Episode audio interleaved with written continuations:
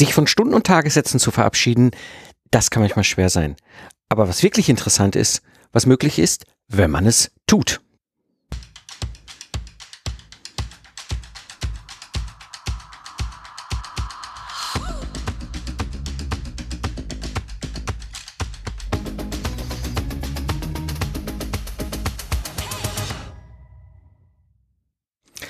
Hallo Independent Professional und freiberufliche Unternehmer. Am Mikrofon ist wieder Mike Pfingsten, dein Mentor und Gründer der Project Service Mastermind. In der heutigen Episode sprechen wir darüber, warum es uns so schwerfällt, von Stunden- und Tagessätzen zu verabschieden und geben Tipps, wie du erfolgreich umsteigen kannst. Ja, so darf ich heute hier einen Gast begrüßen im Podcast. Er ist von Hause aus auch Ingenieur und wollte eigentlich nie in den Verkauf. Er hat nach dem Studium 1999 eine Anstellung als äh, International Marketing Manager begonnen und 2001 sein eigenes Softwareunternehmen gegründet.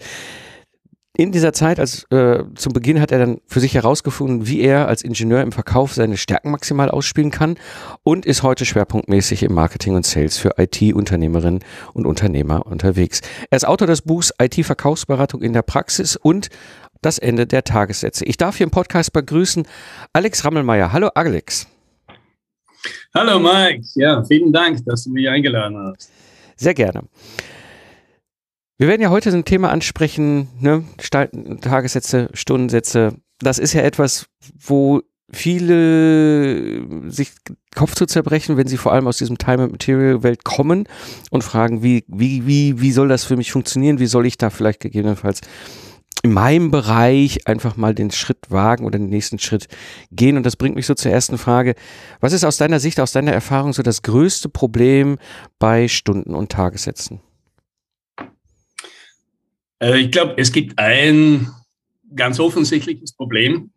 Und das ist, wenn, äh, wenn man natürlich seine Dienstleistung persönlich bringt, ja, dann ist halt irgendwann mal aus. Ja, der Tag hat halt nur beliebig, nicht beliebig viele Stunden und dann kommt halt noch dazu, dass man irgendwann an den Punkt kommt, wo du sagst, naja, ich könnte natürlich noch mehr arbeiten, dann würde ich auch mehr verdienen, ist aber eigentlich nicht, was ich will, ist auch nicht das, was vielleicht gut ist. Und ich kann mich dann noch erinnern, für mich persönlich war das so ein Moment, da war mein Sohn noch klein, ja, so zwei, drei Jahre. Ja, da bin ich am Nachmittag den Spielplatz mit ihm gegangen.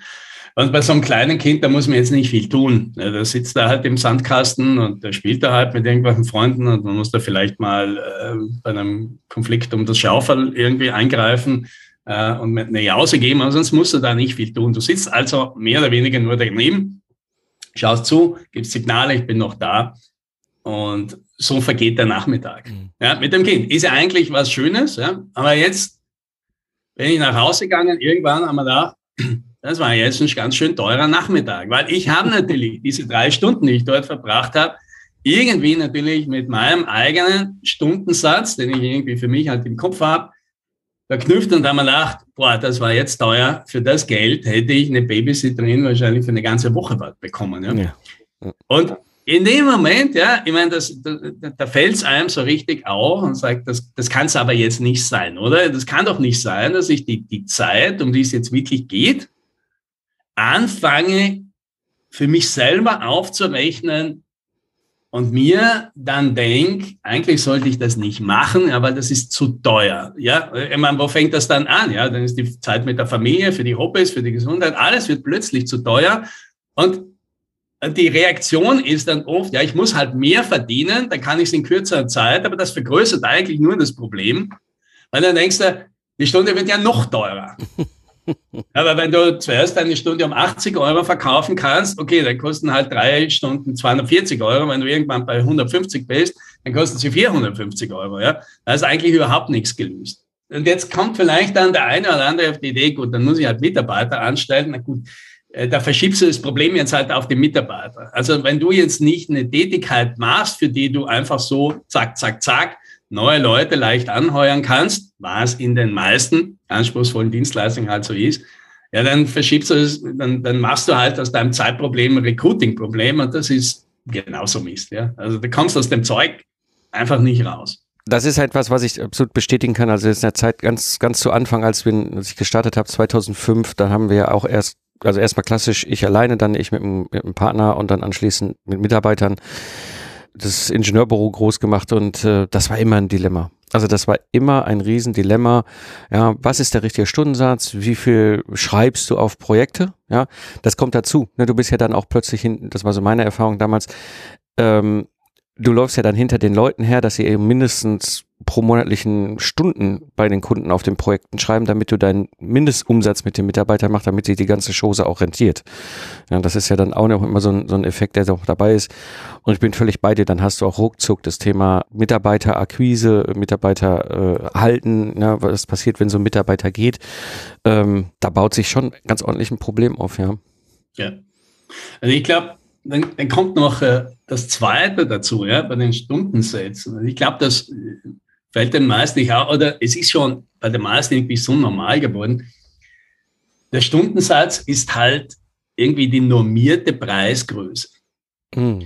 Wenn, äh, wenn du jetzt eines machst und du gibst einen Stundensatz ab, und der, der Kunde schaut natürlich vielleicht auch rum, was gibt's denn da sonst noch?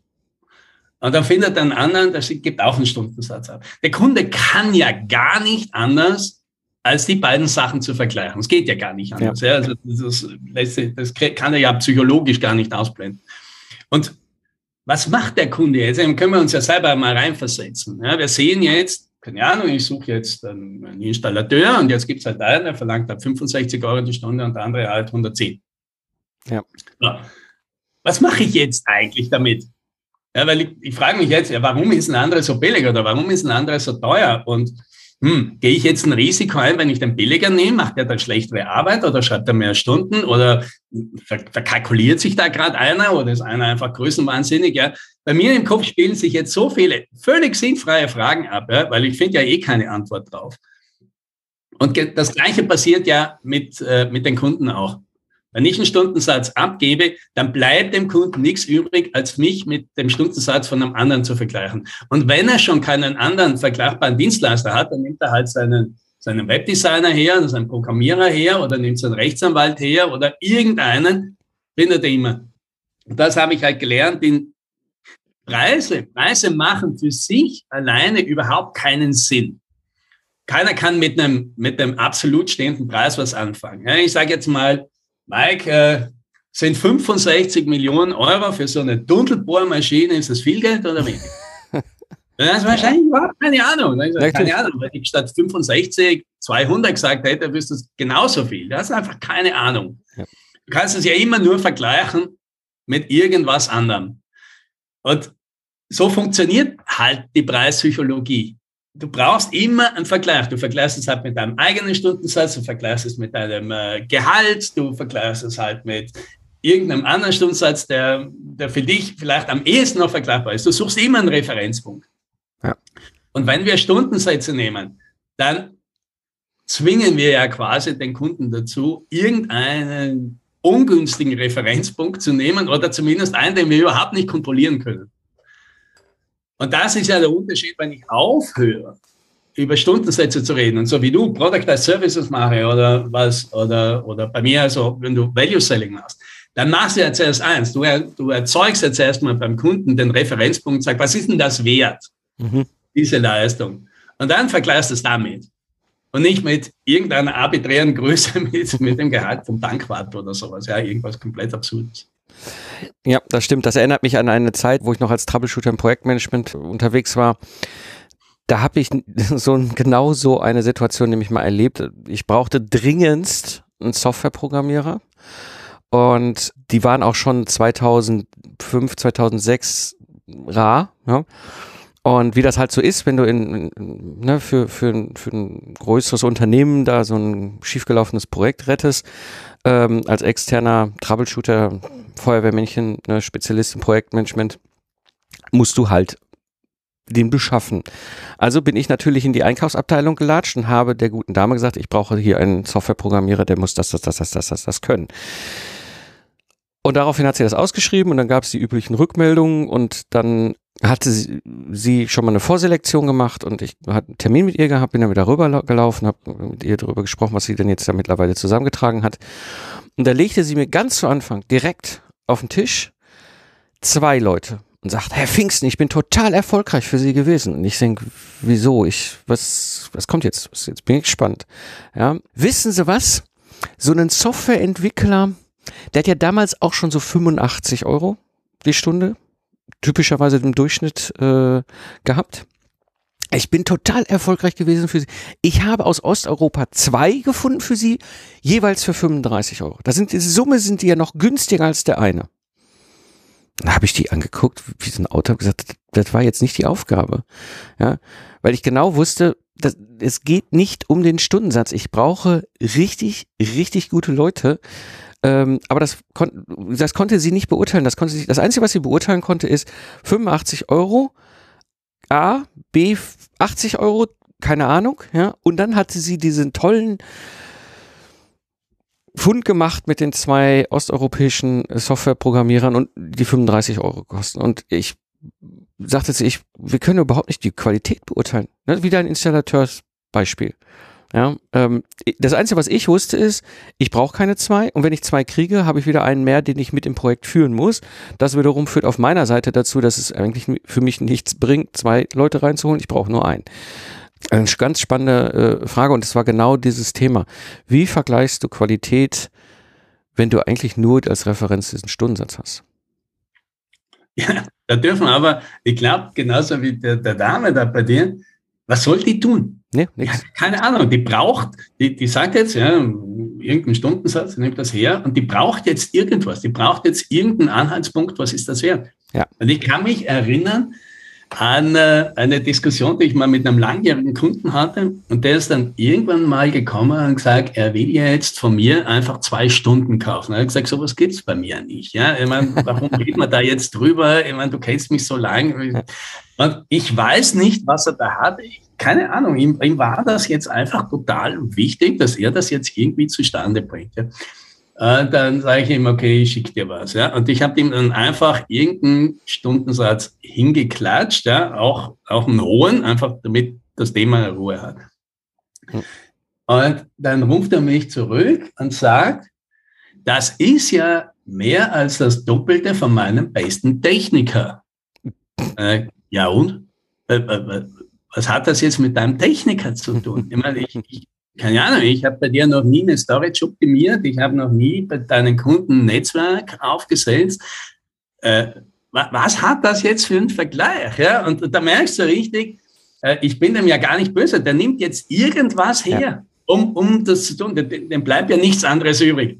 Und so funktionieren einfach Stundensätze. Das ist eine normierte Zeiteinheit, das sind eben 60 Minuten oder meinetwegen 50.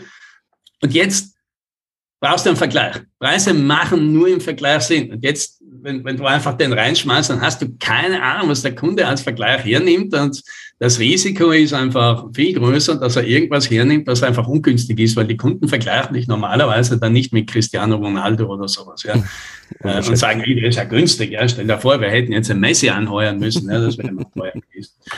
Auf die Idee kommt ja keiner. Ja. Und es gibt noch so einen weiteren Aspekt, den ich da immer wieder sehe, gerade diejenigen unter uns, die Meisterin oder Meister ihres Fachs sind. Wir sind ja extrem gut. Ja, das heißt, wir sind auch extrem gut in dem, was wir tun. Und wenn wir gut sind, sind wir auch schnell.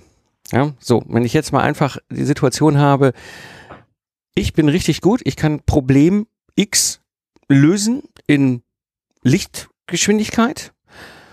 Und daneben gibt's jemand, der ich sag mal, normal durchschnittlich gut ist und löst einfach diese, dieses Problem X in Fahrradgeschwindigkeit,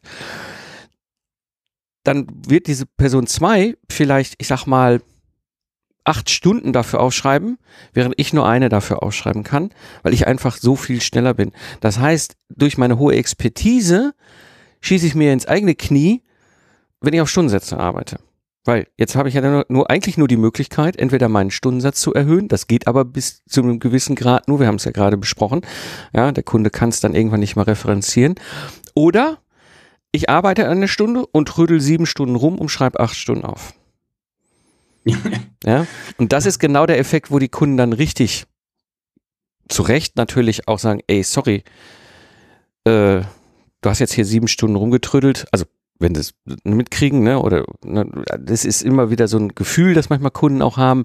Ja, ähm, so, das heißt, wenn ich gut bin und auf Stundensatzbasis arbeite, ist das, bin ich eigentlich bescheuert. Ja. ja auch wenn sie es nicht mitkriegen. Es fühlt sich ja nicht gut genau. an. Ja, weil am Ende des Tages denkst du immer noch, irgendwie ziehe ich ja gerade den Kunden über den Tisch, ja, irgendwie nicht fair, ja. Da tust du dir selber natürlich keinen Gefallen, weil wie, wie, programmierst du denn natürlich dich selbst, wenn du anfängst mit, mit solchen Methoden? Ja, du kannst dir das irgendwie schönreden, aber am Ende des Tages wissen wir, das ist eigentlich nicht sauber. Eigentlich wäre es sauber, dem Kunden zu sagen, hey du, ich kriege ein anderes Geld äh, und wie viel ich dafür arbeite, geht dich nichts an. Und diese Stundensätze machen natürlich genau das, dieses Problem. Ich fange ja gar nicht an, zu versuchen, produktiver zu werden. Ja, weil das ist ja eigentlich bescheuert. Ja, weil jetzt sage ich mal, das ist ein Unternehmen und sagst jetzt, okay, ich brauche eine bestimmte Tätigkeit. Ja, bei mir sind es jetzt halt äh, oft IT-Firmen, sagen wir mal, wir sagen, um beim Kunden eine neue Firewall zu installieren, äh, da brauchen sie vier Stunden. Jetzt könnte er natürlich sagen, ja, wenn man den challengen würde, dann sagen, gibt es eine Möglichkeit, dass du das konsistent in der Hälfte der Zeit hinkriegst? Und dann sagt er, naja, wird schon gehen, ja, da müssen wir halt viel vorbereiten, da müssen wir Prozesse investieren, bessere Schulungen, bessere Mitarbeiter anstellen und so, aber natürlich wird das möglich sein. Aber das ist ja jetzt blöd, ja, weil das heißt, der müsste ja jetzt investieren, sein eigenes Geld in die Tasche nehmen, damit er zum Schluss dem Kunden kleinere Rechnungen schreiben kann. Ja. Das ist ja total bescheuert. Ja. Ich meine, du kannst vielleicht nicht rausreden, dass du dafür den Stundensatz dann um 15 Prozent erhöhen darfst, weil, du, weil du wirklich fixer bist. Ja? Aber dafür kannst du die Hälfte verrechnen. Das ist einfach total blöd. Ja. ja. Da hast du recht. Und das, das, ist, das ist ein ganz wichtiger Aspekt, der, der damit reinspielt, dass du dich selber eigentlich im Markt absetzen könntest, indem du genau das tust, was du sagtest ne, in der Hälfte der Zeit da irgendwie eine Firewall aufsetzen, als es der durchschnittliche Wettbewerb im Markt kann. Ja, ähm, oder halt auch komplexere Sachen lösen, weil du einfach so gut bist in deinem Spezialbereich. Aber durch diese, ja, eigentlich ja aus unternehmerischer Sicht total sinnvolle Geschichte, dass du profitabler werden würdest, weil du halt auch schneller und meistens ja auch, ne, Product Service und so weiter besser wirst, höhere Qualität ablieferst, ja, hast du halt auch dieses, dieses, dieses Problem, dass du am Ende Arbeitsstunden das nicht verrechnen kannst und auch den Nutzen des, dem Kunden gar nicht vermitteln kannst.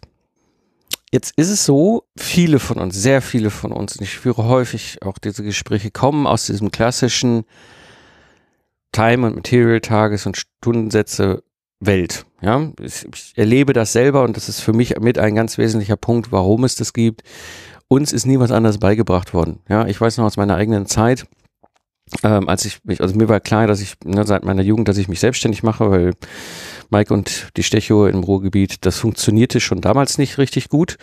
Und Künstler war mir auch nicht so angeboren, also bin ich dann halt Ingenieur geworden, um mich selbstständig zu machen und habe da mich aber auch schon intensiv mit dem ganzen Thema Gründung, Selbstständigkeit und so weiter beschäftigt. Und dann bei uns an der Uni gab es natürlich diese ganz tollen Gründerseminare und Gründer und Gründerplanspielung, you name it, you name it. Und da wurde im Grunde nur ein Geschäftsmodell rauf und runter gebetet. Das war Startup, Startup, Startup, Höhle des Löwen. Du musst da dich selbstständig machen. Und das fand ich selber ja damals etwas schräg. Das wollte eigentlich, war eigentlich nicht der Weg. Also den Begriff Bootstrap kannte ich damals noch nicht, aber irgendwie war mir klar, dieses mit, ne, hol dir da großes VC-Money rein, knall da irgendwie 15 Mitarbeiter rein, verbrenn das Geld, hol den Kuchen vom Markt und verkauf den Laden. Das war irgendwie etwas, was ich mich ein bisschen befremdete und dann habe ich mich natürlich umgehört, so, ja, wie macht ihr das denn da als freiberufliche Ingenieure? Ja, wir machen Stundensätze. Das heißt, viele von uns kennen gar nicht irgendwie, dass es zum Beispiel mit Product as Service ein ganz eigenständiges anderes Geschäftsmodell gibt. Äh, das hat uns auch damals alles keiner erklärt. Also sind wir alle schön brav in diese Tages- und Stundensatz Modell reingeplumpst sozusagen und war ja normal. So, und jetzt sind wir an einem Punkt, also wir verstehen, okay, das macht vielleicht doch nicht so wirklich viel Sinn, unternehmerisch, Geschäftsmodell, äh, ne, und so weiter. Warum fällt es uns jetzt so schwer, uns davon auch so gedanklich zu verabschieden? Das ist eine, eine, eine wirklich gute Frage. Ja? Also die, die, die meisten Kunden bei mir sind ja in der Regel größere Unternehmen, sind meistens ja auch schon zehn Jahre und so am Markt. Also da ist es tatsächlich fast nie so. Also keiner kommt zu mir und sagt, uh, das ja, wir können ja was anderes machen als, als Time Material. Also die, das passiert eher seit nicht. Die haben alle schon drüber nachgedacht, weil sie ja natürlich diese, diese Schmerzen, die wir vorher besprochen haben, schon verstehen. Und die sehen ja auch Alternativen. Die sehen vielleicht nicht Alternativen in ihrer Branche, aber die haben schon verstanden, es gibt draußen Abo-Modelle und es gibt eben irgendwie Productized Services und äh, auch die Idee vom, vom Value Selling und so weiter. Das haben die alle schon mal ausprobiert. Und praktisch alle die kommen und sagen, haben wir schon gemacht, haben uns schon viel Gedanken darüber gemacht, aber irgendwie funktioniert es bei uns in unserer Branche mit unseren Kunden nicht. Und jetzt ist die große Frage, warum? Ja? Wo ist denn das dahinter? Weil ich muss ja auch sagen, ja, ich habe irgendwann mit dieser Idee des Value Sellings, mit dem ich kann mich noch erinnern, irgendwann ein Buch gelesen, ja, ganz bezeichnet, One Million Dollar Consultant hieß es. Ja, Ach, ja. Und, ja, da, da, kommt halt diese Idee des Value Sellings vor. Und mich hat die natürlich begeistert, wie halt viele andere. haben gedacht, ich mache jetzt nur noch das, ja, mhm. Value Selling. Und äh, ich bin damit natürlich genauso wie alle anderen voll angefahren. Ja? Dann probierst das, fängst an, willst mit dem Kunden über Nutzen reden und über Ergebnisse und dann merkst du, oh, urmühsam, die wollen darüber nicht reden, die kommen immer zurück, die wollen immer ihre Stundensätze.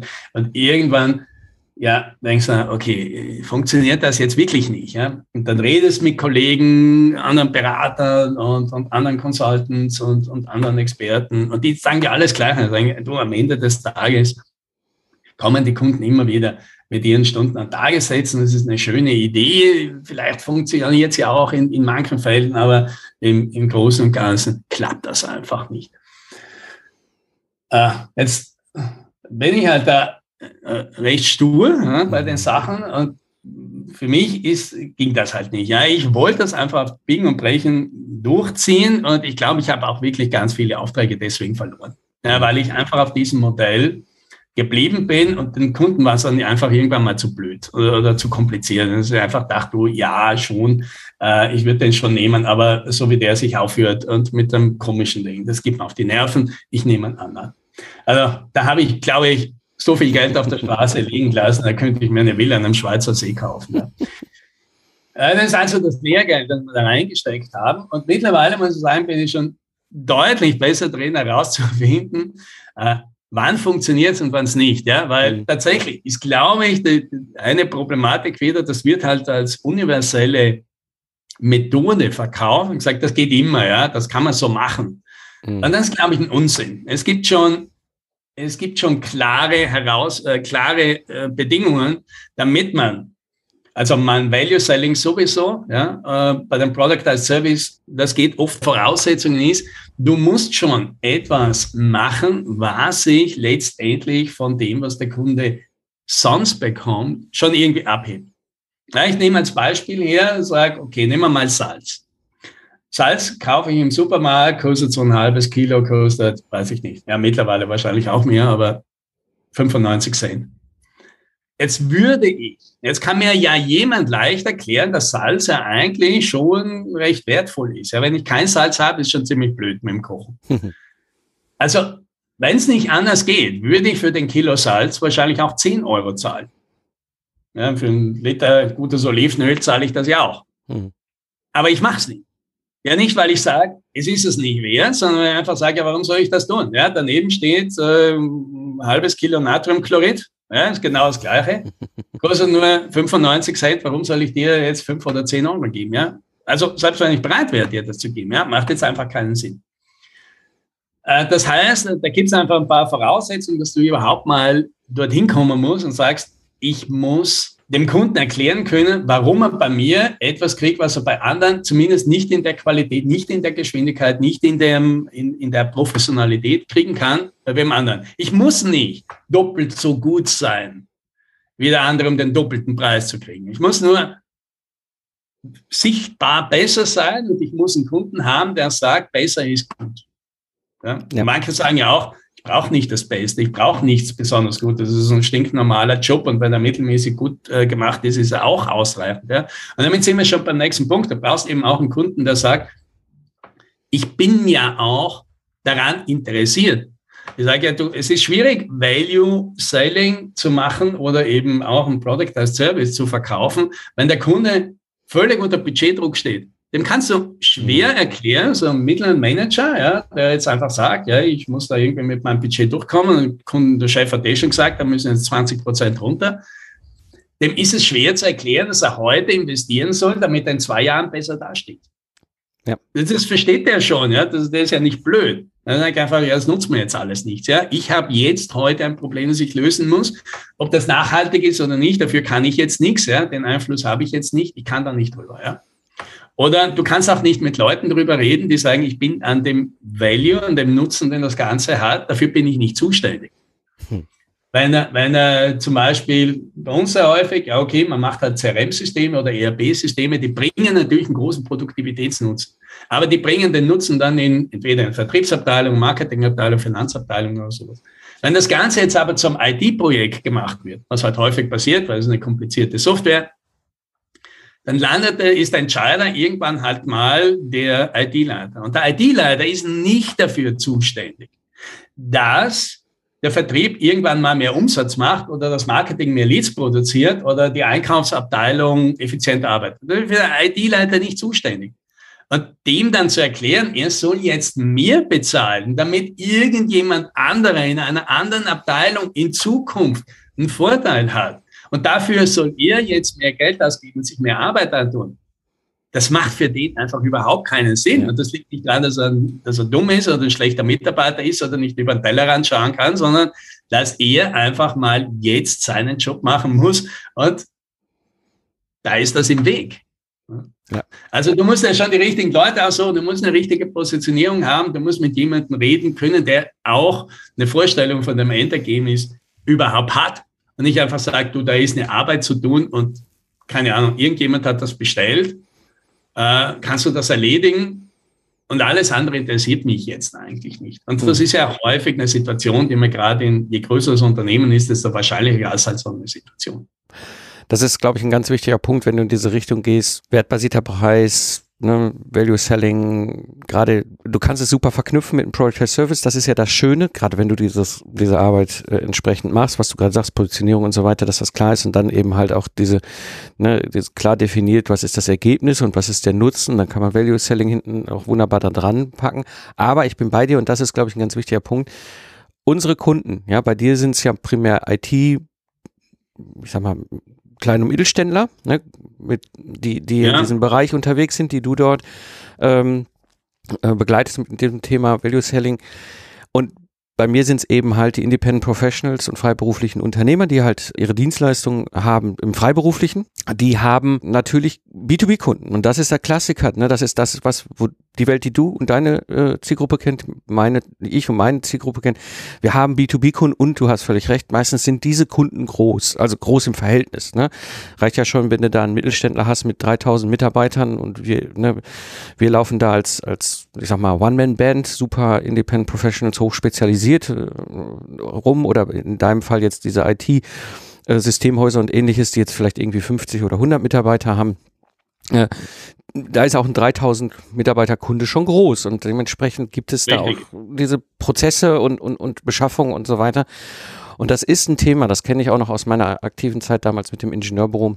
Du hast ja dieses Buying Center, ja, das klassische Buying Center. Die Person, die das Problem hat, ja, bei mir mit den Lastenheften war es halt meistens der Entwicklungsleiter. In deinem Beispiel war es jetzt was, was ich, Leiter Controlling, ja.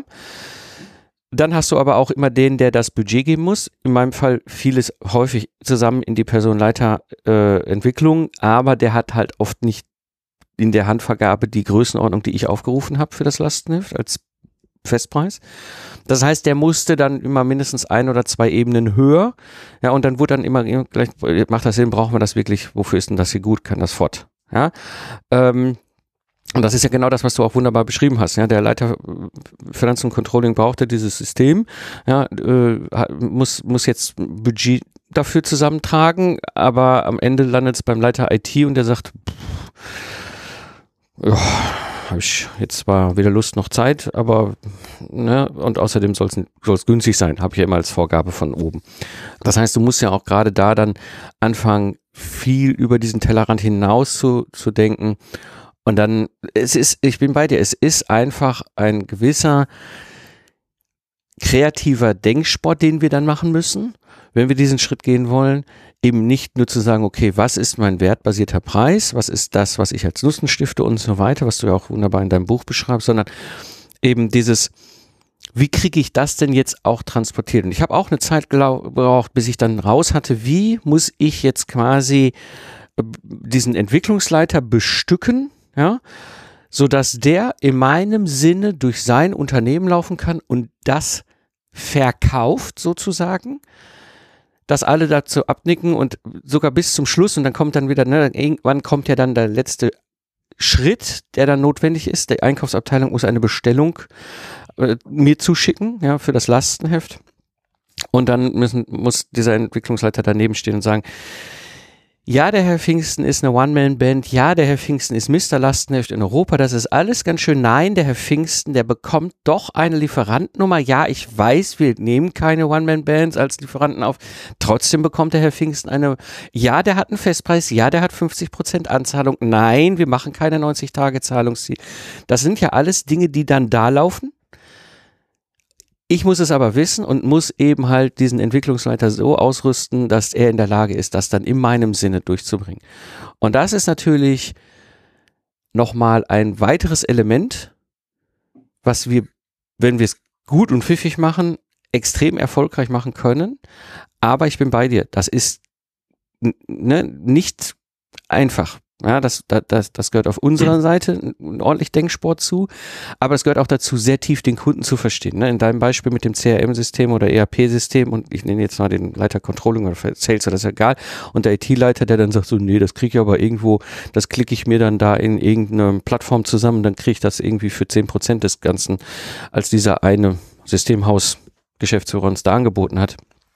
Ähm, da musst du natürlich dann entsprechend auch deine Kunden drauf vorbereiten und sie so bestücken und ausrüsten, dass sie das dann auch in deinem Sinne verkaufen in, in der Firma. Das ist nicht, nicht mal eben. Da bin ich bei dir. Ja, das ist überhaupt nicht einfach. Aber ich glaube tatsächlich, ja, und auf das redet man sich immer aus, die Kunden wollen das nicht. Ja, die Kunden können mit dem nicht umgehen.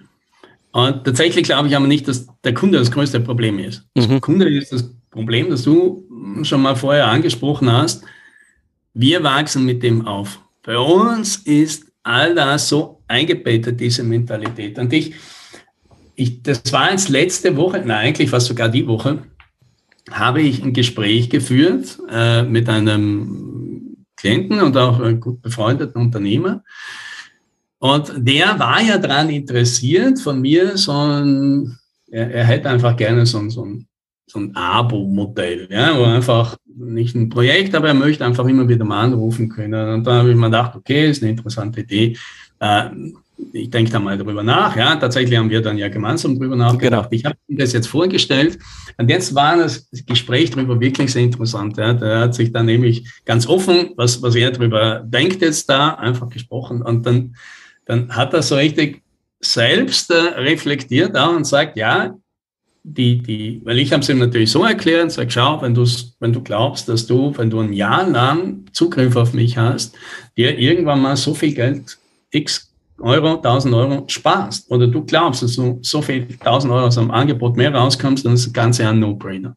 Mhm. Dann sagt er, ja, das ist richtig, ja, und das ist auch ziemlich sicher so. Ja, sagt er, ja macht Sinn. Und, sagt er, und weißt du was, und jetzt ertappe ich mich Gleichzeitig, dass ich darüber nachdenke, welchen Stundensatz würde ich dir denn zugestehen? Den teile ich jetzt auf, da komme ich auf eine Stundenzahl, wo ich glaube, dass ich dich so oft nicht brauchen würde, so viel ich nicht in Anspruch nehmen würde. Und er hat das ja jetzt irgendwie in dem Gespräch ganz offen reflektiert, dass er jetzt da in dem Zwiespalt ist. Und dabei müssen wir sagen, der hat alle meine Bücher gelesen, der liest, hört alle meine Podcasts und so weiter. Der hat die Ideen schon alle verstanden. Mhm. Der kapiert das alles. Der will ja auch irgendwie dorthin und sagt, und schau mal, der erste Impuls, den ich jetzt kriege, ist, dass ich das ganze Thema wieder selbst, ich selbst, ja, obwohl ich das gar nicht will, an diesen Stundensätzen nicht vorbeibringen. Ja. Und das zeigt uns, glaube ich, schon, wie tief diese Stundensätze in uns drin ist, dass solange wir eine Arbeit anbieten, solange jemand glaubt, was wir machen, ist eine Tätigkeit und nicht eben, wir produzieren ein Ergebnis. Solange die Wahrnehmung da ist, heißt das, die Währung, ja, die, die physikalische Einheit für Arbeit in ökonomischen Dingen, sind Stunden und Tagessätze. Genau. Ja, das ist so wie, keine Ahnung, der 100 Meter Lauf sind einfach 100 Meter, den, den, den misst man jetzt nicht in Ampere oder in Candela oder sonst irgendwas. Ja, das ist, das ist die, die physikalische Einheit. Und wenn ich eine Tätigkeit mache, wenn jemand eine Arbeit bei mir kauft, eine Leistung, äh, die er glaubt, dass es auf Zeit passiert, dann sind Stunden und Tagessätze die korrekte Währung. Jede andere ist komisch. Und aus dem muss man, glaube ich, zuerst einmal raus. Ja, weil ich habe es ja festgestellt, du fängst du, du kommst aus dieser Denkweise selbst so schlecht raus, mhm. bevor du nicht anfängst, bei dir selbst anzufangen. Und bei dir selbst anzufangen heißt, es hört jetzt auf, dass du mit deiner Putzfrau ja, oder mit deinem Mechaniker oder mit deinem Installateur über seine Stundensätze redest und wie viel Arbeit er gebraucht hat. Und ich kenne mich ja natürlich früher genauso, ja. Ja, da, da hat der Handwerker halt äh, drei Tage veranschlagt, ja, und war nach zweieinhalb Tagen fertig, ja, dann ging das Verhandeln natürlich los und gesagt, na ja, äh, da muss jetzt aber schon noch was drin sein. Und äh, irgendwann musst du damit aufhören. Ja. muss sagen, hey, wir haben uns was ausgemacht, das war der Deal, er hat seine Arbeit erledigt, was geht mich das jetzt an? Mhm. Und äh, bei, den, bei den letzten Handwerkern, das merkst du immer, die veranschlagen was, die gehen immer auf Nummer sicher, schlagen ein bisschen voran, dann verhandelt man ein bisschen um Preis. Und beim letzten zum Beispiel war es auch, er hat zwei Tage veranschlagt, tatsächlich war er nach einem Tag fertig. Aber er hat eine gute Arbeit gemacht. Und das hat schon gemerkt, jetzt fängt er an, noch irgendwelche Arbeit zu suchen oder halt rumzutun. Und ich habe ihn dann gleich angesprochen und gesagt, wir haben ausgemacht, dass die Arbeit für den Preis okay ist. Und wenn du fertig bist, dann bist du fertig. Und mir ist es völlig egal, ja mach, stell sicher, dass alles passt, dass alles sauber ist, ja. Und wenn du heute um, um, um 10 Uhr Vormittag hier abreist, dann reist du hier ab und die Rechnung bleibt die gleiche. Ist alles okay. Und, und ich glaube, du musst, ja, wie ich immer sage, bevor du ein Value Seller wirst, musst du mal ein Value Buyer werden. Mhm. Weil sich einfach vorzustellen, ich kann ja meinem Kunden diese Geschichte erzählen von dem Value den ich ja nicht glaube. Also ich glaube natürlich bei meinem Kunden, aber ich glaube nicht bei mir selbst.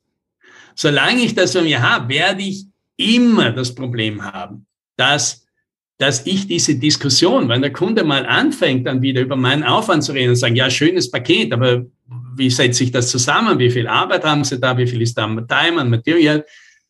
Und in dieser Diskussion werden die meisten jetzt sehr unruhig und kommen in die Defensive, weil sie weil sie in diesem Moment instinktiv spüren, lieber Kunde, du hast recht. Ich an deiner Stelle würde genau das Gleiche machen. Ich würde genauso argumentieren wie du. Und deswegen verlieren sie in dieser Diskussion, weil sie jetzt unsicher werden und der Kunde diese Unsicherheit spürt und der Kunde merkt, sie kommen jetzt in die Defensive und versuchen sich rauszureden und sie haben nichts, statt dass sie völliger Überzeugung dastehen würden und sagen, Wieso ist das jetzt wichtig? Mhm. Quasi mit der Haltung, was geht dich, lieber Kunde, mein Aufwand an? Ja? Ich glaube, die Frage nach dem Aufwand deines Kunden, die sollte dich genauso überzeugen, wie wenn er fragt, was haben denn Sie heute für Unterhosen an? Du denkst, lieber ja. Kunde, es geht dich einfach nichts an. Ja. Und solange du das nicht glaubst, solange du überzeugt bist, der Kunde hat aber ein legitimes Recht danach zu fragen, wie viel Arbeit du hast, Solange bist du halt selbst noch nicht davon überzeugt. Und du kennst wahrscheinlich diese, diese ganzen Posts, die immer wieder gibt auf, in den sozialen Medien mit diesen, die Geschichte geht immer ein bisschen anders, aber ungefähr ist es, irgendeine Maschine, eine teure Maschine geht nicht, jetzt wird irgendein Experte geholt, der, der klopft ein bisschen rum, nimmt dann einen Hammer und haut dann auf die Maschine drauf und die Maschine geht wieder. Ja? Mhm. Und dann kommt die Rechnung und da steht drauf äh, 10.000 Euro. Und dann sagt der Kunde, na, wie hatten sich das zusammengesetzt? Und dann sagt er, äh, naja, einmal mit dem Hammer schlagen, 10 Euro, wissen, wo man mit dem Hammer hinschlagen muss, 9.990 Euro.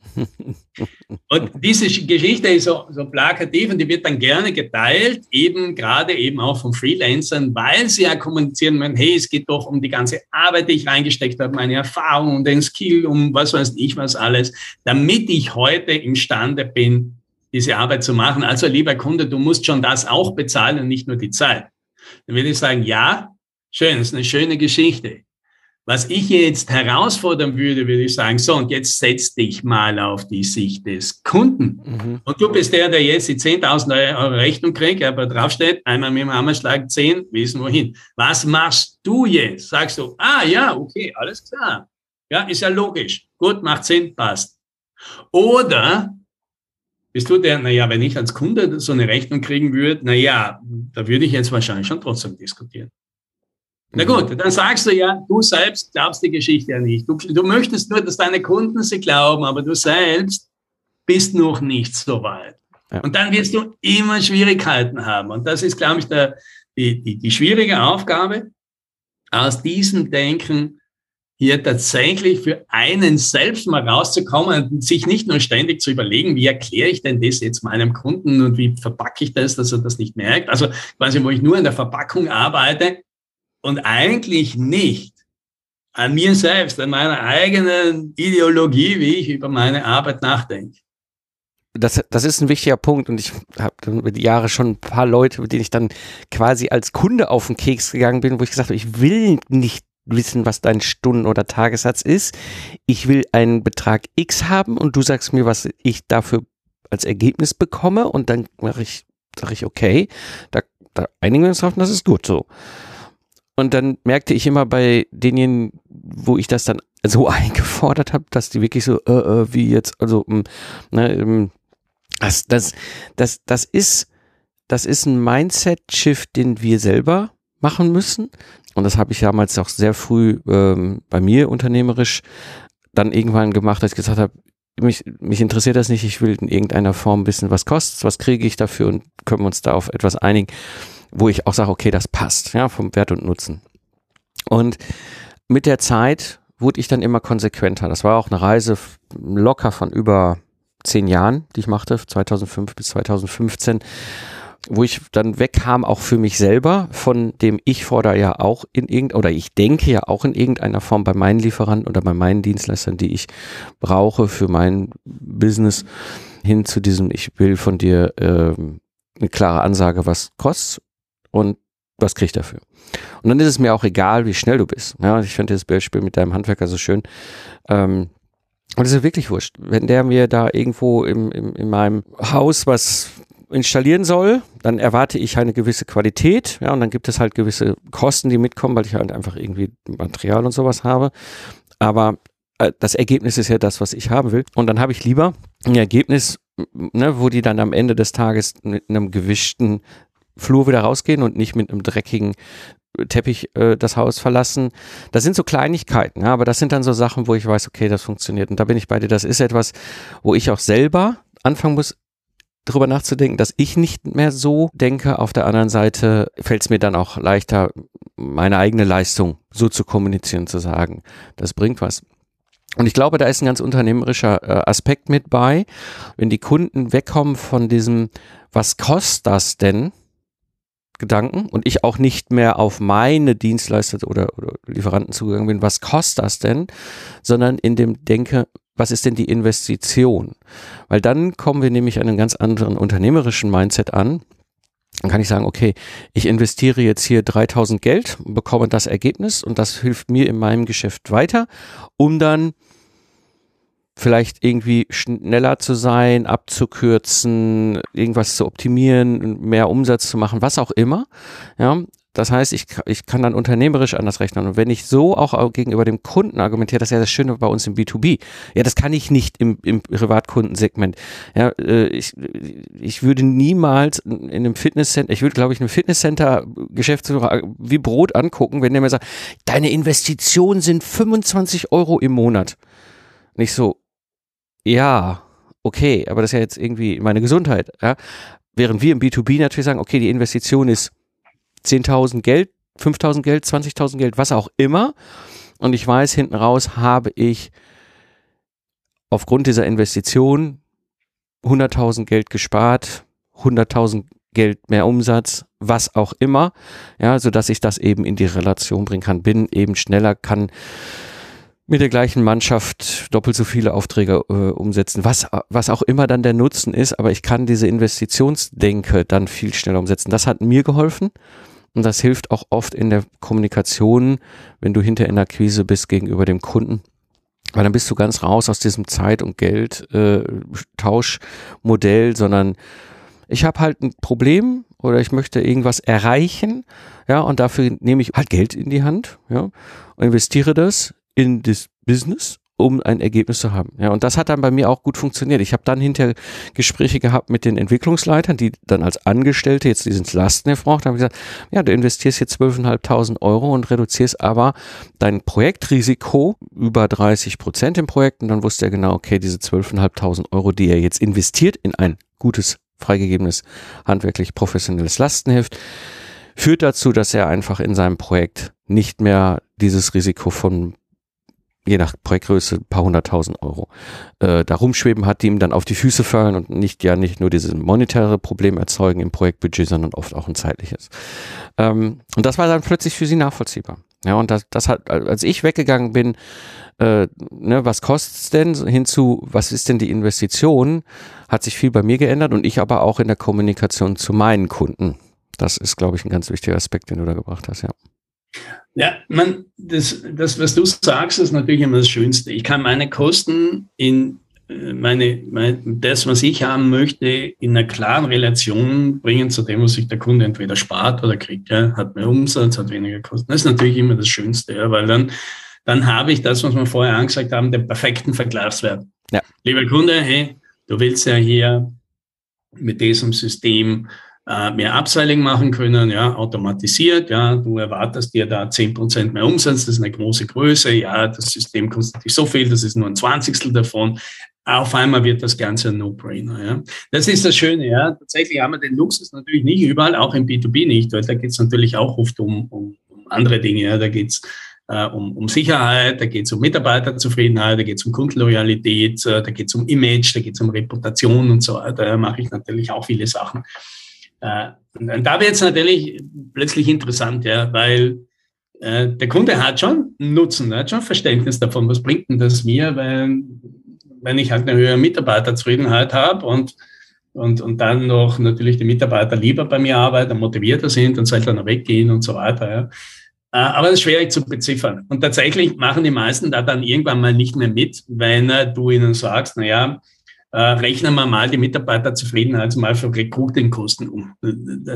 Das wird dann, da, fängst du dann plötzlich an, über zwei, drei Ecken viele Annahmen zu treffen, die alle nicht, äh, die alle hinterfragenswert sind und so weiter. Da wird es dann schon schwierig.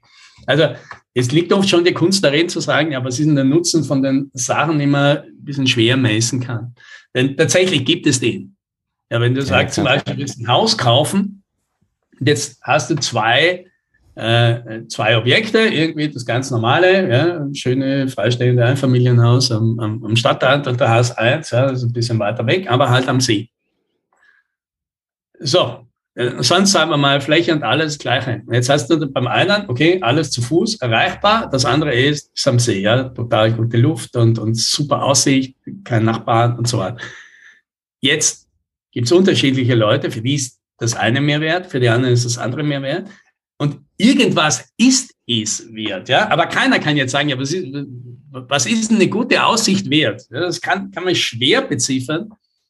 Aber trotzdem kann man natürlich feststellen, dass Leute für irgendetwas, was eine, eine schönere Aussicht hat, bereit sind, mehr zu zahlen. Wie viel? Naja, das hängt natürlich wieder sehr davon ab. Manche Leute wahrscheinlich sehr viel, weil es ihnen das Allerwichtigste ist und manche Leute halt weniger, weil sie sagen, ja, ist nice to have, hätte ich schon gerne, aber extra dafür zahlen will ich dann doch nicht. Und ich glaube, da fängt es dann an, richtig interessant zu werden, weil jetzt übernehmen wir endlich die Wertevorstellungen des Kunden. Ja, das heißt, lieber Kunde, was das wert ist, meine Leistung für dich werden, das kann ich ja nicht beurteilen. Das ist ja deins, ja. Meine Leistung ist für den einen so viel wert und für den anderen anders, ja. Und ich meine, im einfachen Fall sagst du ja, Wenn es ums Gleiche geht, du möchtest einfach 10% mehr Umsatz machen, dann ist es natürlich fürs, fürs zehnmal größere Unternehmen mit zehnmal mehr Umsatz zehnmal so viel wert.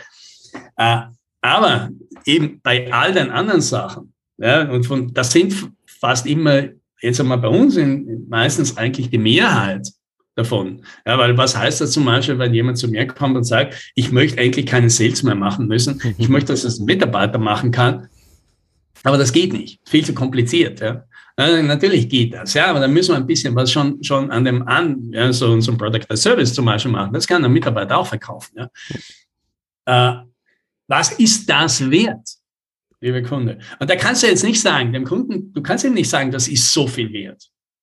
Aber du kannst den Kunden raus, helfen, rauszufinden, was ist das denn für ihn wert? Und manchmal kommst du drauf, für den ist es am Ende doch nicht so viel wert, dass es sich gar nicht auszahlt, dem zu sagen, sagen ja, scheint mir eigentlich dann am Ende des Tages doch kein so großes Problem zu sein. Lass es gut sein. Oder der kommt drauf, das ist natürlich schon viel wert. Ich mag das nicht mehr. Ich will mich um andere Sachen kümmern. Ich will um fünf nach Hause gehen oder sowas. Wenn ich das nicht mache, irgendwann kommt die, kommt die Frau mit der Scheidung da daher dann kannst du schon irgendwann mal festmachen, du kann, der, kannst, der kann dir nicht sagen, wie viel es ist, aber du kannst ihm irgendwann sagen, ist denn das 50.000 Euro wert? Ja. Und dann wird der sagen können, ja oder nein. Und damit hast du auch schon wieder irgendwo eine Größe festgelegt und sagst, okay, gut, dann arbeiten wir mal jetzt darauf hin, ja. Ja. Da, da sprichst du einen guten Punkt an. Wir haben im Grunde zwei verschiedene Anpackknöpfe. Sobald wir in dem Bereich sind, wo wir es monetär direkt beurteilen können, da fällt der Ansatz leicht. Ne? Das konnte ich beim Lastenheft halt wunderbar. Ich bin gesagt, was ist dein gesamtes Entwicklungsbudget, habe das runtergebrochen, Risikomanagement, bla bla bla bla bla. So, und dann gibt es natürlich die Möglichkeiten, über indirekte Faktoren zu gehen. Ja, also ich hatte mal ein sehr, sehr spannendes, spannenden Workshop, da ging es um das Thema Gesundheitsvorsorge im Unternehmen. Und wir sprachen darüber so, ne, sie möchte weg von diesem Zeit gegen Geld tauschen und da war sie für sie nicht klar, wo ist der Anpack? Ja, und dann, weil am Ende, was sie ja macht, ist Präventionsarbeit und wie willst du das messen? Und da war dann echt wirklich die Kreativität, da irgendwo einen Knopf zu finden, den du dann von diesem soften, nicht monetären rüberbringst ins Monetäre. Das, die gibt es, diese, diese Knöpfe. In ihrem Fall war das halt relativ einfach.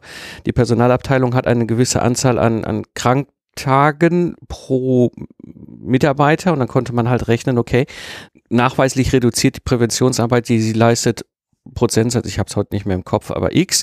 Ja, das heißt, sie reduzieren sicher ihren Krankentagestand um diesen Teil und damit kann man das mit internen Stundensätzen auf den Kostenstellen verrechnen und dann wussten sie genau, okay, das ist der monetare Wert der am Ende da ausgelöst wird durch diese Präventionsarbeit. Das ist nicht einfach zu finden, diese, da bin ich völlig bei dir, das ist aber durchaus möglich. Und dann gibt's die rein emotionalen Sachen, wie es wirklich um diesen reinen, was ist es dir wert? Ne? Was ist es mir wert, dass ich ein Apple iPhone habe oder nicht? ich sag mal, die, die auf der Apfelfarm leben, und ich lebe auch auf der Apfelfarm, ja, die argumentieren häufig so mit dem, ja, ne, du hast keine Support, Gedönsrad, diese ganze Windows Klimbim, ne, da brauchst du ja dauernd und hier und ich weiß noch ganz früher, als wir noch einen Server damals in unserer Firma stehen hatten, ja, was wir dafür für Level 1 und Level 2 Support äh, hatten und Lizenzkosten und so weiter und das hast du bei Apple alles nicht und außerdem kann man das Ding ja hinterher nach fünf Jahren wieder für den gleichen Preis fast verkaufen. Man findet so ganz viele Gründe, warum das rational Sinn macht, dass man sich jetzt eben halt einen Apfel da auf den Tisch stellt. Ja, und ich will da jetzt auch nicht in irgendeine Diskussion, ist der Apfel besser als, als der PC und bla bla bla. Ne? Das ist am Ende, ich glaube, heute tun die sich alle nichts mehr. Mir geht es auch am Ende darum, dass ich das machen kann, was ich will, zum Beispiel jetzt eine Podcast-Aufzeichnung. Aber nichtsdestotrotz, und das ist, glaube ich, ein ganz wesentlicher Aspekt, und das war auch ein bisschen das, was du da auch angesprochen hast, es ist ein gewisser Status, der mitgeliefert wird. Ne? Ist die Rolex das wert, was sie wert ist, oder ist die Rolex etwas, was sie transportiert an Wert? Und damit Status. Und das ist natürlich nicht so einfach zu messen. Da bin ich völlig bei dir und da, da geht es am Ende wirklich dann oft um diese Frage, was ist es dir wert, lieber Kunde, dass du raus um 5 Uhr Feierabend machen kannst und dein Mitarbeiter in, in die Lage versetzt wird, für dich Sales, was auch immer zu übernehmen. Ähm, aber auch da gibt es eben halt den, Weg, den du jetzt zum Beispiel auch gezeigt hast, Ein Satz, ein Ansatz, den ich auch ganz gerne nutze, ist Double It. Wenn du es gar nicht packen kannst, du aber versuchst herauszubekommen, okay, wie kriege ich es denn hin, ne, in dieser Zielgruppe einfach ein, ein, ein, ein Preis zu finden, der diesem Wert, diesem Kunden entspricht, ich aber partout keinen Knopf dran kriege, um das runterzurechnen, dann ist einfach Double It immer ein, eine Möglichkeit, sich daran zu robben. Das habe ich dann auch paar Mal gemacht. Ne, und du merkst irgendwann, und da, aber beim Double It gibt es auch immer auch einen Vor- und Nachteil. Ähm, der Vorteil ist, du kommst relativ gut an den Punkt ran, ja, weil du irgendwann merkst, okay, die, die Kunden fangen an zu zögern, ob das Ganze funktioniert. Es gibt aber auch einen Punkt, und das war etwas, und das ist, glaube ich, bei dem ganzen Thema Pricing, wie, wie beiden es verstehen, auch so ein Aspekt, so einen großen Betrag zu nehmen, den ich dann ausrechne. Egal, ob ich den jetzt rational runtergebrochen habe von diesem einen Punkt her oder über das Double It oder welche, welche Ansätze, es gibt ja verschiedene, ich da nehme, da kommen ja durchaus Beträge raus, die ich so nie gewohnt war zu aufzurufen. Das habe ich sehr häufig auch gerade in meinen Workshops oder auch in der Project Service Mastermind, dass ich das, das, das ist völlig nachvollziehbar, dieser Preis, der, auf den wir da kommen. Das ist auch verkaufbar, argumentierbar und ich weiß auch die Kunden von, äh, von meinen Workshop-Teilnehmern oder von meinen Membern, die können das genauso nachvollziehen und buchen auch. Aber du selbst, also wir selbst, die dann da plötzlich das erste Mal irgendwie das Vierfache dessen aufrufen dürfen, als wir es früher für die gleiche Leistung kalkuliert und, und bepreist haben beim Kunden, das ist etwas, in diese Schuhe reinzuwachsen, das ist nicht so ganz so einfach. Die Kunden können das nachvollziehen. Weißt du, dein Kunde mit dem sagt, klar, ich zahle da 500.000 Geld mehr dafür, dass ich frische Luft, einen schönen Ausblick habe und andere sagen, was, ich, mir ist mir doch völlig egal, ich brauche eine U-Bahn-Station vor meiner Tür, weil ich will kein Auto haben. Das sind unterschiedliche Wertemodelle. Ja, aber das andere ist natürlich, bin ich es mir wert, ne, ist das der Wert, also dass ich da plötzlich jetzt Betrag X aufrufe. Das ist dann immer noch so eine andere Geschichte, die ja mit reinspielt, ja. Was sind so aus deiner Sicht so drei Tipps, um erfolgreich umzusteigen? Ich glaube, das erste ist, äh, das, was ich vorher schon gesagt habe, das erste ist, ich glaube, da muss man bei dir selber anfangen.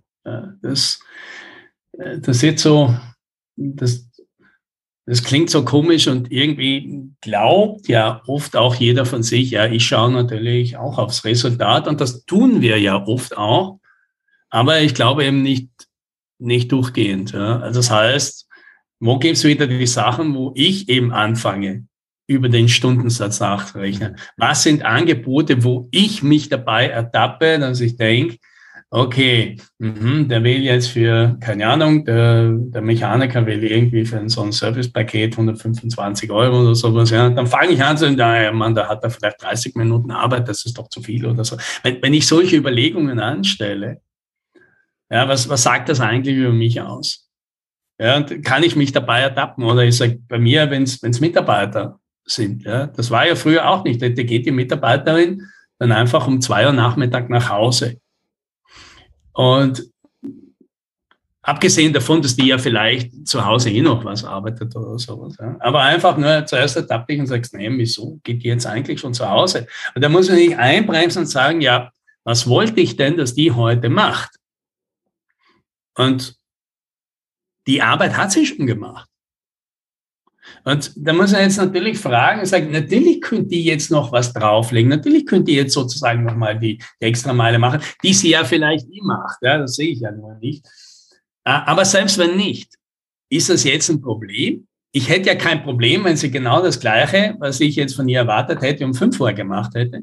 Wieso ist es für mich denn so wichtig, dass die jetzt bis um fünf da sind und vielleicht irgendwie sich blöd die Zeit vertreibt oder so. Das macht überhaupt keinen Sinn.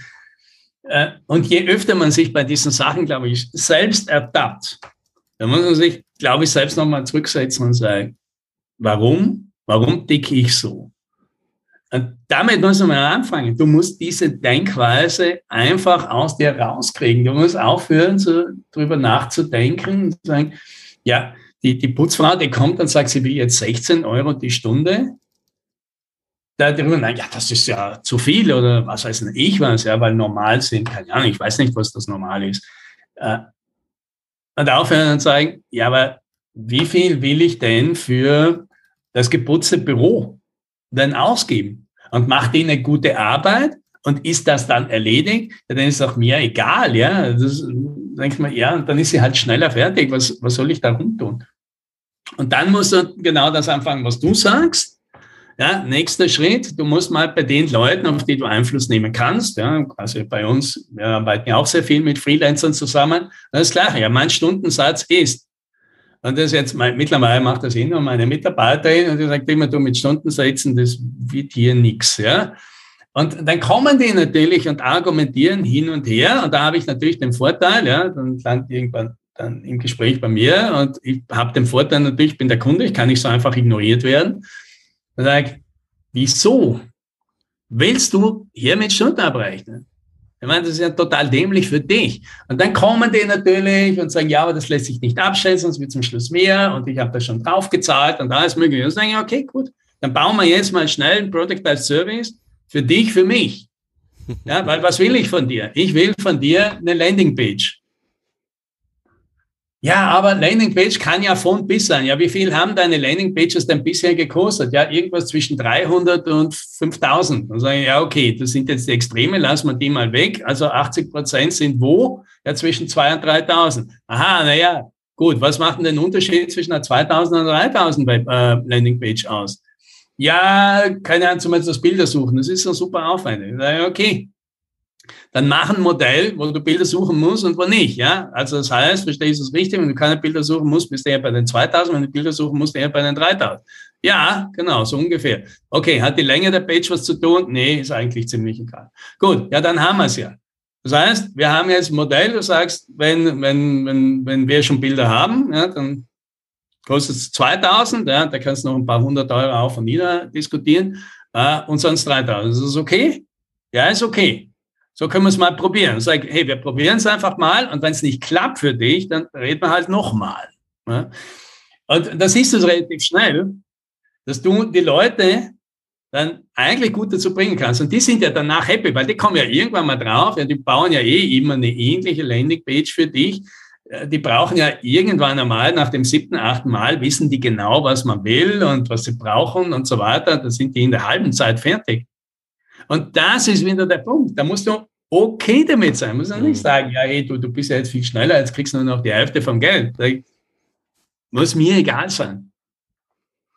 Und wenn du das mal hast, dann glaube ich, kannst du anfangen, bei deinen Kunden anzufangen. Und das ist tatsächlich erst der dritte Schritt. Ja. Die ersten zwei sind die viel wichtigen. Das klingt immer so blöd. Ja, du musst irgendwie zuerst mal dich verändern, dein Mindset ändern.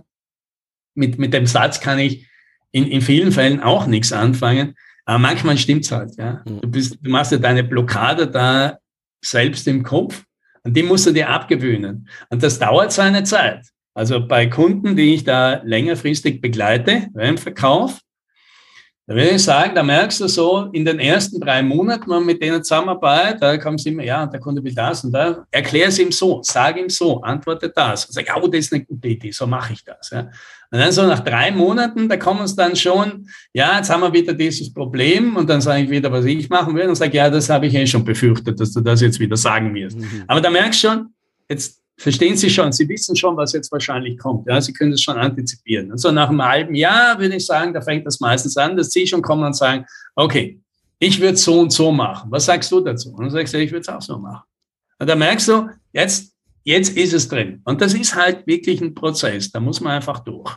Und wenn man mal durch ist, dann kannst du nicht, dann kannst du dir nicht mehr vorstellen, dass du es je anders gemacht hast. Das ist dann, dann, dann fühlt sich das so lächerlich an. Ja, das, ich weiß auch nicht, wie man es beschreiben soll. Ja. ja. Aber es ist echt ein, echt ein, echt ein Weg. Ja. ja. Ja, das ist ein ganz wichtiger Punkt, ähm, den du da ansprichst, dieses, dieses für sich selber das verändern, verändert es auch natürlich dann für deine Kunden. Und ich bin völlig bei dir, wenn man das einmal geschafft hat, diesen Weg zu gehen, für sich selber in seinem eigenen Geschäft, ich kann mir das überhaupt nicht mehr vorstellen, anders zu kalkulieren. Ja, und selbst, selbst wenn es, selbst wenn es Dinge sind, wo ich, wo ich jetzt noch nicht so richtig diesen Knopf dran kriege, ich würde nie auf die Idee kommen, zurückzufallen in Stunden. Ich denke so nicht mehr. Und das ist natürlich etwas, was ich damals im Ingenieurbau irgendwann komplett geschnackelt hatte und dann umgesetzt habe und damit auch in der ganzen Kommunikation, in der Akquise auch völlig anders aufgetreten bin. Und ich glaube, da ist es ganz wichtig, dass man da einen Sparring-Partner nebenstehen hat. Das war auch bei mir damals so, ähm, der einen da auf diesem Weg hilft. Ne? Weil ich, ich kenne das aus meinen Workshops, da habe ich dann häufig auch immer wieder so diese Frage, ja, aber ich als Workshop-Teilnehmer kann das nachvollziehen, was du mir da erklärst. Genauso würde ich es auch verkaufen und erklären. Aber mein Kunde rechnet das doch zurück. Und ich sage immer, nein, der Kunde rechnet das nicht zurück. Du rechnest das für dich zurück. Der Kunde denkt so nicht. Ja, wenn du ihn jetzt nicht vorher auf die falsche Spur setzt, das ist mal, äh, ne, das ist dann die hohe Kunst der Kommunikation in der Akquise. Man sollte jetzt nicht irgendwie den Kunden vorher aufs falsche Pferd setzen und hinter sich wundern, dass das Zell liegt. Ähm, wenn du aber richtig vorne losstartest, warum sollte er auf diese Idee kommen? So wie du es gesagt hast mit den Landingpages. Warum solltest du auf diese Idee kommen, ähm, dass du diesem Landingpage Programmierer hinter, hinter, aber 2000 Euro, 3000 Euro, erklär mir doch mal auf die Sekunde genau, warum, wie kommst du zu diesem Preis? Das wirst du nicht tun, weil A, hast du keinen Bock darauf, B, hast du gar nicht die Zeit da und C, wir immer dann auch im Hinterkopf, und da sind wir bei dem Thema, ne, wie Wording, ja, du sagst einfach, okay, 3000 Euro Investition, dafür kann ich dann 10.000 Euro pro Monat mehr an Kundenaufträge reinholen, zack, ist geritzt. Alex, haben wir noch irgendwas vergessen? Eins, ja, weil, weil du es gerade vorher gesagt hast, ja. aber der Kunde tickt so. Man muss natürlich korrekterweise sagen, manche Kunden ticken tatsächlich so und die wirst du nicht umziehen. Und da wirst du auch, äh, wie du sagst, Oft ist der Fehler, man steigt in das Gespräch schon falsch ein. Man steigt schon mit einer Tätigkeit ein. Man steigt schon ein, wir machen das, wir leisten das, wir können das. Das sind ja alles Tätigkeiten. Ja. Und da sind wir wieder. Ja. Die, die, da wird der Kunde schon programmiert, aha, weil die, die, die Einheit, die Maßeinheit für Arbeit, für Tätigkeit, für Aktivität, das ist einfach mal Zeit. Und damit sind wir wieder bei Zeit und Stunden. Und wenn ich natürlich mein ganzes Verkaufs- und Beratungsgespräch schon auf, ja, und dann machen wir das und dann machen wir das und dann machen wir das und dann machen wir das Aufbau, dann ist es ja wie wenn ich eine, eine Lok, ja, jetzt Gas gebe, die Vertriebslok, ja, die, die Kundengewinnungslok, ja, und die, die, die steht jetzt, die ist jetzt aber auf dem Diamond Material, auf dem Stunden- und Tagessatzgleis. Ja, dann nimmt die jetzt Fahrt auf. Ja? Und irgendwann merkst du, okay, und jetzt will der Kunde wissen, was das kostet. Und dann denkst du, oh mein Gott, ah, Vollbremsung, Block wieder runter, wir sind am falschen Gleis, ja.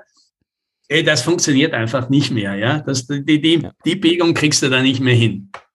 Also, das heißt, einerseits muss man es natürlich einmal, wie du sagst, schon richtig machen. Andererseits, bei manchen Kunden hast du keine Chance. Und das ist, glaube ich, die große Kunst auch, irgendwann mal zu sehen, du kannst es nicht bei allen Kunden machen. Und wenn du shiften willst, dann brauchst du teilweise neue Kunden. Du brauchst eben Kunden, die am Ergebnis orientiert sind. Es sind nicht alle Leute am Ergebnis orientiert, muss man auch sagen. Manche Leute wollen einfach nur, dass du diese Arbeit machst. Und die wollen da zuschauen und die wollen da Kontrolle drüber haben und die, die wollen über nichts anderes reden. Und da muss man halt irgendwann sagen, diese Kunden sind nicht meine, weil die gibt es schon. Und da kann auch der Herr Rammelmeier und wahrscheinlich auch der Herr Pfingsten äh, am Ende des Tages dann nichts machen. Wenn, je, wenn ein Kunde da, da drauf sitzen bleibt und sagt, ich will das aber so, dann will es halt so, ist sein gutes Recht. Äh, und unser gutes Recht ist zu sagen, äh, dann kommen wir halt nicht zusammen. Äh, ja. Also das heißt, wenn, wenn, wenn der jemand, was ich jemand mitnehmen möchte, wenn du, wenn du dran scheiterst, dann ist es nicht, weil du irgendwie nur zu blöd dazu zu bist oder vielleicht es einfach auch noch nicht richtig machst. Ja, das kann schon sein. Aber es ist schon legitim auch zu sagen, bei dem geht's nicht. Keiner wird's bei dem können. Es ist also okay. Und wichtig ist jetzt der nächste Schritt. Du musst überlegen, wie kriege ich die Kunden, die da nicht so sind. Und das sind die Kunden, die ich anziehe, wenn ich nie über meine Tätigkeit rede. Wenn ich nicht sage, ich mache das, ich entwickle das, ich supporte das, ich begleite sie hier, sondern indem ich nach außen gehe und sage, das ist das Problem, das ich löse. Das ist das Ergebnis, das ich erziele. Das ist das Resultat, das Sie bei mir bekommen. Wenn Sie dieses Ding suchen, ja, dieses Ergebnis, dann bin ich die beste Frau, der beste Mann am Platz. Dann ziehst du automatisch Kunden an. Die suchen ein Ergebnis. Die wollen ein Problem weg haben, ja, und darum, ja, und wenn du jetzt nicht anfängst, in diesem Gespräch je über was anderes zu reden, sondern nur, wo kommt das Problem her, wie lösen wir das, wie schaut es am Ende aus, dann geht der Kunde nie auf die Aktivität. Und dann wird er halt irgendwann mal fragen, Okay, und was kostet das? Also sagst du, dass das Problem weg ist, kostet zu viel. Der fängt dann vielleicht schon nochmal an zu denken, ja, was machen Sie da ungefähr, weil er eine Ahnung haben möchte, was ist. Aber idealerweise schaffst du es halt, dass die Diskussion sowieso erst kommt, weil Nutzen und Preis schon klar ist und das schon abgesegnet ist und der Kunde jetzt eigentlich nur noch den Prozess irgendwie verstehen will. Ja. ja. ja. Und, und vielleicht eine zweite Sache, ja, weil das merke ich, das merke ich gerne, wenn man, die Idee ist ja schön. Ich will jetzt zum Product as Service und ich will jetzt Value Selling machen, ich will weg von den Zeitungsstunden. Und da muss man natürlich sagen, ganz so einfach ist eben nicht. Ja. Ich gesagt, da muss man schon ein bisschen was verändern. Das ist ein bisschen mühsamer, als es am Anfang vielleicht ausschaut. Ja, vor allem diese, diese Denkweise zu ändern. Und da muss man natürlich klar sein, willst du das wirklich? Ja, weil es gibt ja natürlich viele, ja, gerade jetzt auch im IT-Bereich gibt es ja Leute, die verdienen jetzt mit ihren Timer Material vielleicht auch gar nicht so schlecht. Wenn man sagt, natürlich will ich weg, weil ich keine Möglichkeit mehr zum Skalieren sehe. Aber jetzt alles umbauen, ja, das, die, die, die Kunden natürlich auch irgendwie, du brauchst ja vielleicht eine andere Position, brauchst ein anderes Marketing.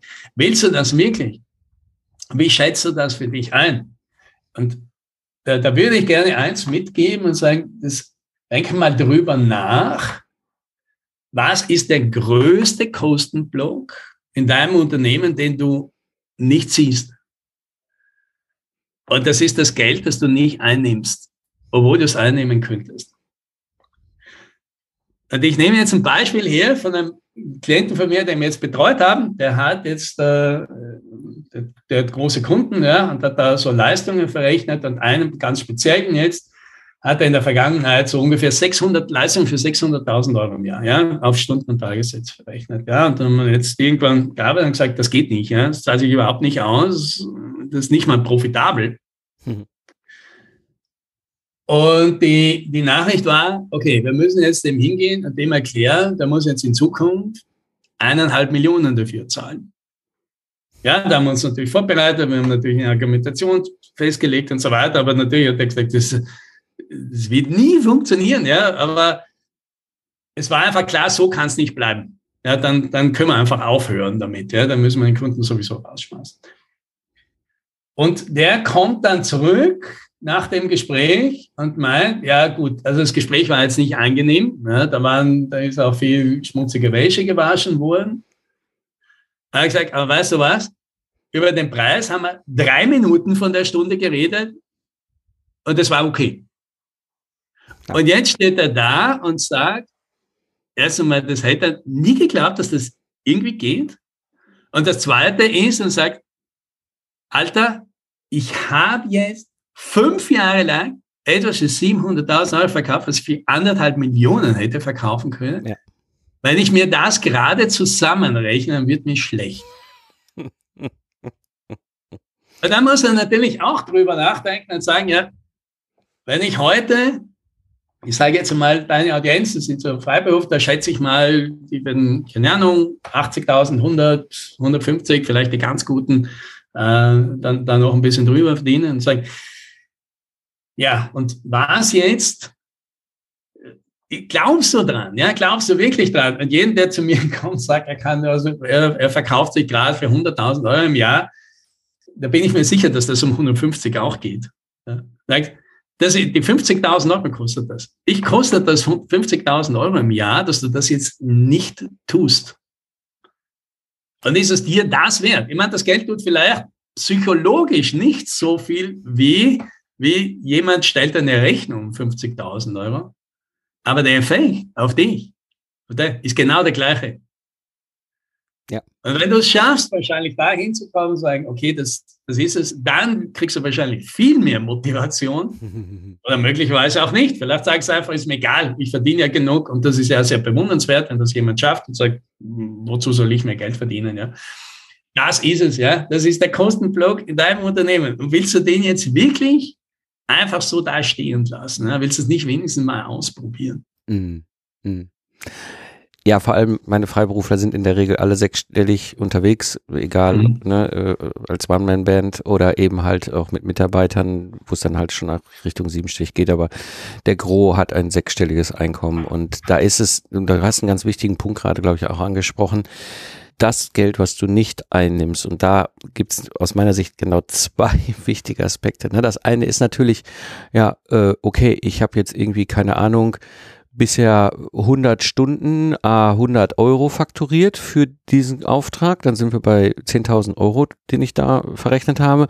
Und wenn ich jetzt diesen Schritt gehe, Project Service, Value-Based Selling und, und, und, und, und, das, was wir gerade hier besprochen haben, komme ich plötzlich auf ein Ergebnis, schönes Beispiel, was du gerade gebracht hast mit deinem, ja, wo der Kunde 30.000 dafür hinlegt und genauso glücklich ist und du denkst dir, verdammt, das habe ich die letzten fünf Jahre auf der Straße liegen lassen.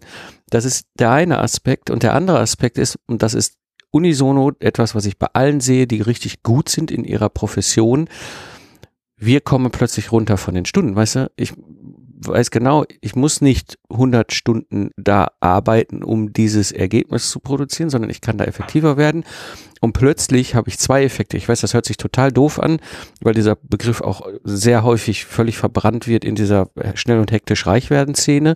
Aber es ist schon so dieses, wir arbeiten weniger und verdienen mehr. Das ist ein Hebel, den wir einfach auch darüber realisieren können, weil wir einfach besser sind in unserem meisterlichen Handwerk, können wir schneller das Ergebnis produzieren und haben damit plötzlich auch mehr Zeit, privat unter Umständen. Das ist dann auch ein Kostenblock, den wir nicht realisiert haben früher und auch gleichzeitig den Schritt nach vorne und haben dann eben die, die nehmen mal das, was wir wirklich auch an Wert liefern und der Kunde auch eigentlich bereit wäre zu bezahlen.